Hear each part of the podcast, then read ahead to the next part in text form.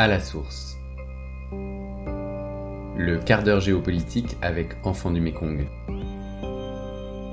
Saison 1. Birmanie. La guerre oubliée.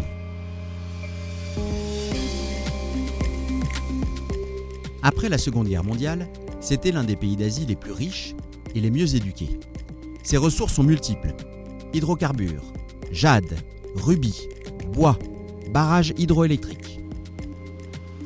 Depuis son indépendance, cette ancienne colonie anglaise a connu un destin maudit, sous l'emprise d'une armée toute puissante. Le 1er février 2021, après dix années d'espoir et d'ouverture, l'armée a repris le pouvoir, sans préavis, plongeant à nouveau le pays dans une guerre civile meurtrière et une crise économique brutale. Nous parlons aujourd'hui de la Birmanie quand personne n'en parle. Pourquoi un tel silence? Pourquoi ce désintérêt de la communauté internationale pour un pays si stratégique, limitrophe de la Chine et de l'Inde? Mais surtout, pourquoi ce silence coupable vis-à-vis d'une guerre civile qui va à l'encontre de tous les standards de l'Organisation des Nations Unies?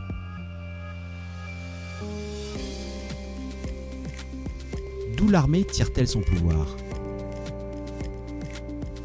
Quelles forces sont à l'œuvre? Aung San Suu Kyi aurait-elle pu réussir? Qui sont les premières victimes de la guerre? Remontez avec nous à la source pour mieux comprendre.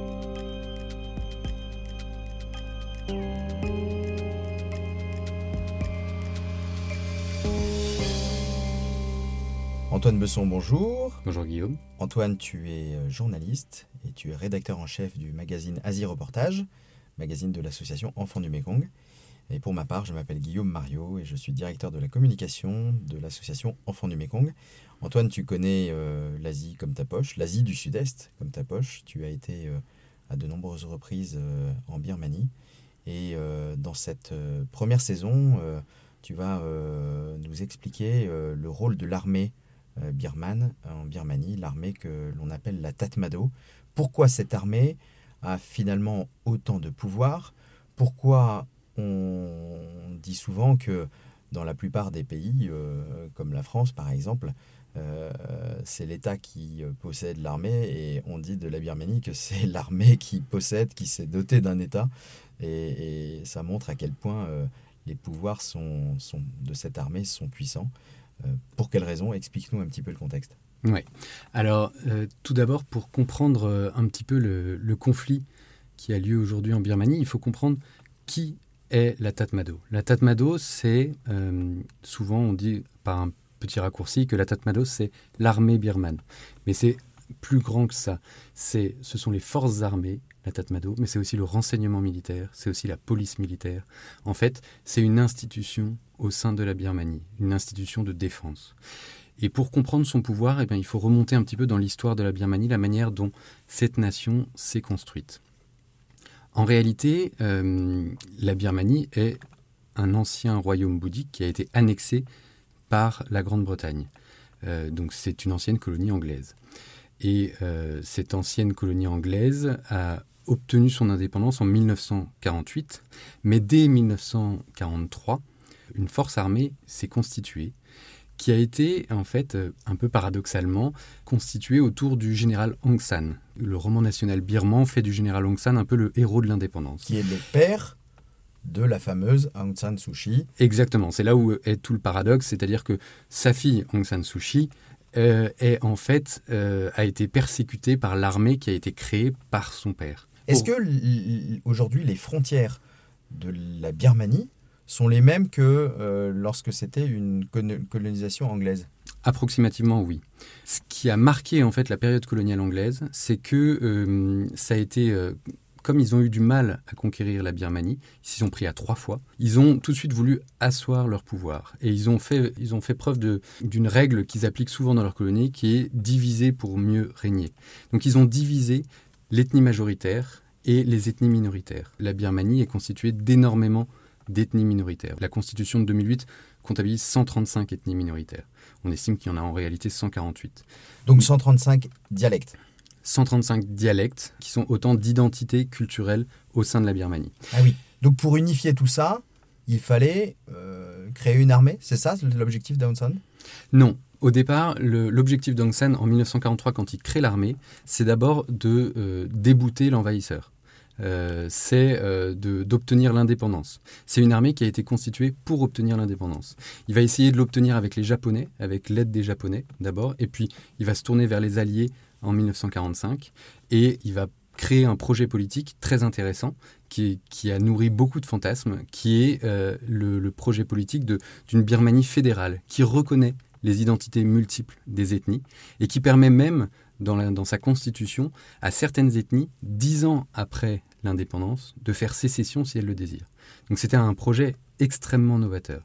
Malheureusement, il n'aura pas l'occasion de le réaliser parce qu'il est assassiné en 1947. Il a quand même obtenu des Anglais l'accord pour euh, l'indépendance. C'est son successeur, Yu Nu, qui va, euh, qui va signer les, accords et qui va créer un gouvernement. Mais un gouvernement qui va en réalité ne va pas respecter le projet de Birmanie fédérale. Ça, garde uniquement le nom de Union de la Birmanie, mais en fait ce n'est pas du tout une union fédérale. Et il faut voir qu'à ce moment-là, en fait, l'armée est extrêmement importante pour le gouvernement de Yunu parce que la Birmanie explose dans tous les sens. Il y a les conflits armés des ethnies, euh, qui revendiquent leur indépendance, qui ne sont pas satisfaites par le gouvernement qui se met en place. Il y a les troupes de Chiang Kai-shek qui ont perdu contre Mao et qui se réfugient dans le nord du pays et qu'il faut, euh, faut combattre pour euh, pas qu'elles annexent cette, cette région. Il y a également des armées de narcotrafiquants qui sont déjà bien établies dans la région.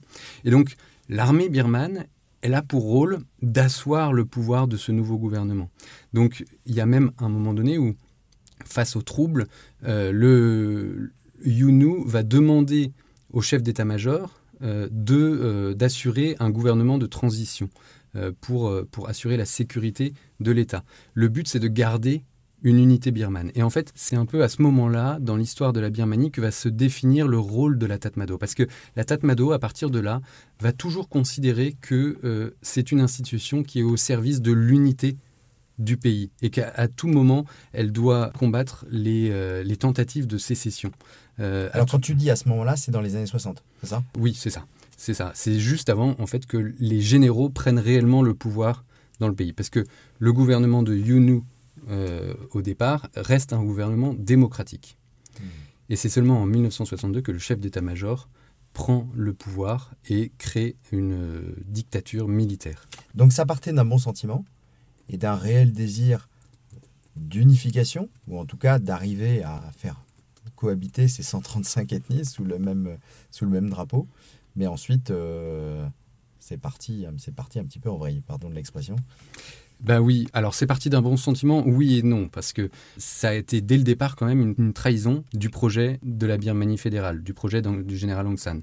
Et ça, c'est resté de manière très ancrée dans la manière dont les ethnies euh, vont légitimer leur combat. Vont, elles vont défendre l'idée qu'on leur a menti, qu'on n'a pas considéré leurs intérêts, qu'on a considéré à la place l'intérêt de la, de la majorité, qui est l'ethnie Bamar.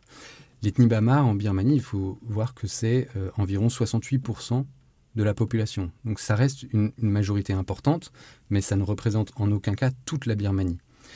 Et donc, à partir de là, les militaires arrivent au pouvoir et la dictature militaire va être vraiment une dictature qui va créer ce qu'on appelle la birmanisation, le principe de birmanisation, c'est-à-dire que on va vouloir gommer les identités culturelles, on va nier les ethnies dans leur spécificité et on va vouloir vraiment créer une Birmanie pour les Bamars. La langue birmane, si je comprends bien, c'est la langue birmane. Quand on dit, on parle du birman, c'est en fait la langue qui est principalement parlée par cette ethnie majoritaire. Exactement. C'est la langue majoritaire, tout comme ils vont imposer comme religion d'État le bouddhisme, qui est la religion des Bamars, mais qui est en aucun cas la religion des ethnies minoritaires. Les ethnies minoritaires, euh, au moment de la colonisation et même avant, ont été largement christianisées. Euh, de même, il y a beaucoup d'ethnies minoritaires qui sont encore en lien avec euh, des, religions ancestrales, qui sont l'animisme. Et donc, le principe de birmanisation, c'est vraiment de voilà, avoir une langue commune, avoir euh, des principes culturels communs, avoir une religion commune et l'imposer par la force.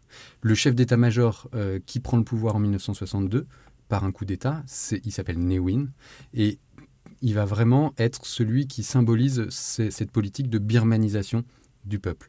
Et il va s'appuyer pour ça sur l'armée, toujours. Le, le, il faut voir un petit peu ce, ce moment de l'histoire de la Birmanie comme, euh, un peu la, revanche des Bamars qui ont été brimés pendant toute la période coloniale et qui veulent réaffirmer leur domination et leur pouvoir. Et donc du coup, il va muscler l'armée au fur et à mesure et jusqu'à en faire euh, la deuxième armée d'Asie du Sud-Est. La Birmanie possède quand même la deuxième armée en termes de nombre. Encore aujourd'hui. Encore aujourd'hui. On a un certain, euh, un certain flou aujourd'hui sur le, nombre de soldats qui sont dans cette armée, mais euh, il y a quelques années, on parlait de entre 400 000 et 500 000 soldats. Pour un pays, euh, combien d'habitants? Pour un pays d'environ 60 millions d'habitants. Ah oui. Un peu moins. Donc c'est énorme. C'est vraiment une, une Birmanie dans laquelle l'armée est au cœur du pouvoir et qui va rester au pouvoir malgré ce qu'on a pu dire tout au long de l'évolution de, de l'histoire de la Birmanie récente, euh, l'armée est toujours restée au pouvoir. C'est ça qui est paradoxal.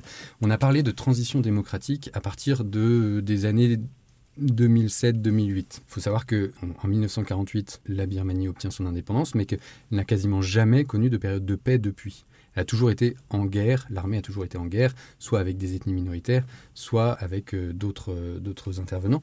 Mais il y a un moment donné où euh, le, principe d'autarcie du pays euh, est devenue intenable parce que la période de birmanisation était vraiment un recentrement sur l'intérieur du pays et il y a eu un moment donné où il fallait bien avancer avec la marche du monde et s'ouvrir vers l'extérieur.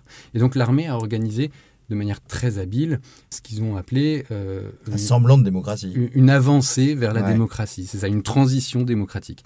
Et donc ils ont voté une constitution, une nouvelle constitution en 2008 qui permettait aux généraux, au gouvernement militaire, de euh, troquer l'uniforme vert kaki contre le costume trois pièces et de devenir des dirigeants civils. Et à partir de là, ils ont commencé à parler de démocratie, d'organisation d'élections libres, ce qu'ils ont fait. Il faut, il faut, faut le reconnaître. Hein. il y a eu un vrai mouvement euh, d'avancer vers la démocratie. Mais en réalité, à travers la Constitution de 2008, ils se sont assurés de garder le pouvoir politique. Parce que la Constitution de 2008 prévoit qu'un quart du Parlement soit non élu et réservé aux militaires. Et par ailleurs, pour changer une constitution, ce qui a été le combat d'Aung San Suu Kyi à partir du moment où elle est arrivée au pouvoir, hein, entre, entre 2015 et 2020, euh, 2021, euh, on estime que euh, l'objectif d'Aung San Suu Kyi était de changer la constitution qui était extrêmement contraignante pour elle et pour son gouvernement. Hmm. Euh, parce que en, dehors de, ce, ce, quart non élu, il y avait aussi des ministères qui étaient réservés à l'armée et qui ne rentraient pas sous la responsabilité de l'État. Le ministère de, de, la Défense, évidemment, mais il y avait aussi le ministère des Frontières, le ministère de l'Intérieur. Donc, en fait, une grande partie des pouvoirs régaliens qui échappaient au gouvernement démocratique de Birmanie. Donc, elle pouvait gouverner sans gouverner. Il y avait toujours euh, tout ce qui était régalien était encore géré une par partie euh, des pouvoirs régaliens était encore gérée par l'armée, en effet. D'accord. Et donc, du coup, elle avait un peu les points liés. L'Occident, il y a vu que du feu, c'est-à-dire que dès 2008, ils se sont dit ah euh, le pays s'ouvre, il y a beaucoup de capitaux étrangers qui sont arrivés, on a fait de d'Aung San Suu Kyi une icône, prix Nobel. Et, Alors, bien avant. Bien avant. 1991, prix Nobel de la paix. Aung San Suu Kyi, et, c'est justement une manière pour la communauté internationale de soutenir le peuple birman dans sa résistance contre les militaires à, cette époque. Le, prix Nobel de la paix, c'est bien avant. Mais par contre, oui, on voit euh, à partir de, de cette période-là un prix Nobel de la paix arriver au pouvoir en Birmanie. On se dit forcément, euh, que ça va, ça va faire évoluer les choses. Ouais, c'est un conte de fait. L'histoire est incroyable. Exactement. Sauf que ce qu'on ne voit pas, c'est que derrière, dans la, cuisine interne, euh, il y a, euh, il y a une, dirigeante qui, en, réalité, a les points liés. A les points liés parce que l'armée reste au pouvoir d'une certaine manière et est un, un colocataire du pouvoir très encombrant et à les points liés également parce que Aung San Suu Kyi euh, rêve du projet politique de son père, euh, qui est de garder une Birmanie unie. Et donc politiquement, elle doit faire des choix aussi pour l'unité. Évidemment qu'elle ne va pas être complètement libre dans, euh, dans sa manière de parler. Elle reste une femme politique. Mais ce qui est intéressant sur l'armée, ce qu'il faut voir aussi, c'est que ce, cette transition démocratique, elle a été saluée par l'Occident notamment, sous l'influence des États-Unis, dans une politique à l'époque qui est celle du président Obama, de créer des contre-pouvoirs à l'influence de la Chine en Asie du Sud-Est. Et donc on, fait un petit peu feu de tout ce qui peut euh, permettre de, de, créer une, vision idéologique qui permette de euh, contrecarrer un petit peu les, les, plans de, de, la Chine. Donc l'Asie du Sud-Est est très important pour les États-Unis à cette époque. Et peut-être que les États-Unis n'ont pas été trop regardants au moment où ils ont salué ces efforts pour la démocratie, qui étaient quand même finalement, on, peut le voir euh, avec le recul, une sacrée mascarade. Alors, je me fais un peu l'avocat du diable. Euh, on parle d'un pays euh, de 135 ethnies, donc très difficile à gouverner. S'il n'y avait pas l'armée, est-ce qu'il n'y aurait pas des guerres incessantes entre toutes ces ethnies et donc finalement peut-être des, des, des, des, centaines de milliers de morts Est-ce que les généraux à la tête de l'armée n'ont pas vraiment le, souci du bien commun finalement. Alors, il y a une autre dimension qui est assez éclairante sur ce sujet, qui est euh, la prévalence de l'armée euh, dans euh, le domaine économique. En fait, on pourrait considérer que l'armée a le souci du bien commun dans le sens où elle assure le cadre et maintient l'unité du pays, mais dans le cas du, gouvernement de la junte militaire birmane, on est face à un régime euh, qui est quand même un, régime euh, qui ressemble beaucoup à un régime mafieux, euh, fait de cooptation et de prédation des ressources du pays. Il faut savoir que les militaires étant au pouvoir pendant quasi 75 ans à la tête de la Birmanie ont développé des systèmes financiers qui leur permettent de, euh, rendre privés euh, des fonds qui devraient financer l'État, des ressources qui devraient financer l'État. Il y a notamment euh, tout un système de montage d'entreprises privées ou de consortiums dont les proches des dirigeants militaires sont à la tête et, et qui ont la main sur de nombreuses industries dans le pays. On parle de l'industrie pharmaceutique, on parle de l'industrie de la construction, on parle de, l'industrie des énergies, euh, des hydrocarbures, on parle d'entreprises minières, euh, on parle d'exploitation des sous-sols. La Birmanie est un pays qui est extraordinairement riche. Hein. C'est pas pour rien que les Anglais voulaient absolument euh, l'intégrer dans, leur colonie. C'est un pays qui produit des, des, rubis, qui produit de la jade, qui produit des métaux rares, des réserves d'hydrocarbures. Donc, Donc une corruption folle et une une mafia finalement qui détient, qui, détient le pays et qui se s'attribue les rôles. Mais qui, qui euh, a pu s'installer sur le temps long et donc du coup qui a créé des, systèmes aujourd'hui qui perdurent dans la société civile? C'est ça aussi qui est euh, aujourd'hui problématique et qui a été euh, une des difficultés au moment où Aung San Suu Kyi était au pouvoir entre 2015 et 2021, c'est que euh, on est face à une armée qui reste présente à tous les niveaux de la société. Ce n'est pas une armée qui est uniquement présente sur le plan militaire, mais c'est une armée qui est présente également sur le plan économique et politique. Et c'est ça en fait qui a complètement verrouillé euh, les choses. Et c'est ce qui fait que en 2020, lorsqu'il y a eu à nouveau les élections et que l'ALND, le parti d'Aung San Suu Kyi, a remporté 80% des sièges, il s'est trouvé que du jour au lendemain, Aung San Suu Kyi allait être en position de potentiellement, avec quelques alliances, changer la constitution de 2008. Et donc déboulonner toutes les positions de pouvoir de l'armée. C'est ce qui, a priori, a fait peur aux militaires et ce qui a provoqué le coup d'État de 2021, 1er février 2021, le moment où le général Min Aung Hlaing a décidé d'arrêter brutalement le processus démocratique et de reprendre le pouvoir. Hmm. Merci Antoine, je pense qu'on a, on a vraiment bien compris quel était le, le rôle de, de, et les pouvoirs de cette euh, armée qui s'appelle la Tatmado. Alors parfois dans certains pays on parle de despotes éclairés. Là euh, en plus c'est que euh, quand on parle de l'armée birmane il n'y a pas toujours eu des despotes éclairés. je peux rappeler notamment le, général Newin qui euh, a été complètement fou hein, pendant quelques décennies. Euh, à Rangoon, euh, il n'y a aucune moto puisque Newin avait un jour dans son sommeil rêvé que quelqu'un allait le poignarder Et ce quelqu'un roulait à moto et le, le, poignardait depuis sa moto. Et donc le lendemain, il a interdit toutes les motos à Rangoon. Et donc pour cette raison, il y a des bouchons euh, gigantesque dans cette ville de Rangoon puisqu'il n'y a pas de moto et parce que les motos ont été interdites suite à ce rêve, ce cauchemar du général Newin. Ça montre à quel point euh, voilà, les, l'armée birmane a pu euh, mettre à sa tête des gens complètement fous et, ça continue malheureusement. Je pense que dans les prochains épisodes, on pourra aussi parler de toutes les conséquences de cette guerre civile sur... Ce qui est intéressant de préciser, c'est que justement la prévalence de l'influence de l'armée fait que cette décision n'a jamais été remise en cause, même après la mort de Newin. Hmm. Ça montre bien à quel point l'armée exerce un pouvoir sur les esprits. Merci Antoine. Et puis euh, dans les prochains épisodes, tu vas nous parler de quel sujet? On peut peut-être introduire l'épisode suivant alors je pense qu'une des dimensions aussi pour comprendre le conflit d'aujourd'hui, c'est de comprendre cette diversité ethnique et le patchwork qui maille un petit peu le, la Birmanie. On va essayer de, de s'y intéresser dans le prochain épisode. Merci Antoine.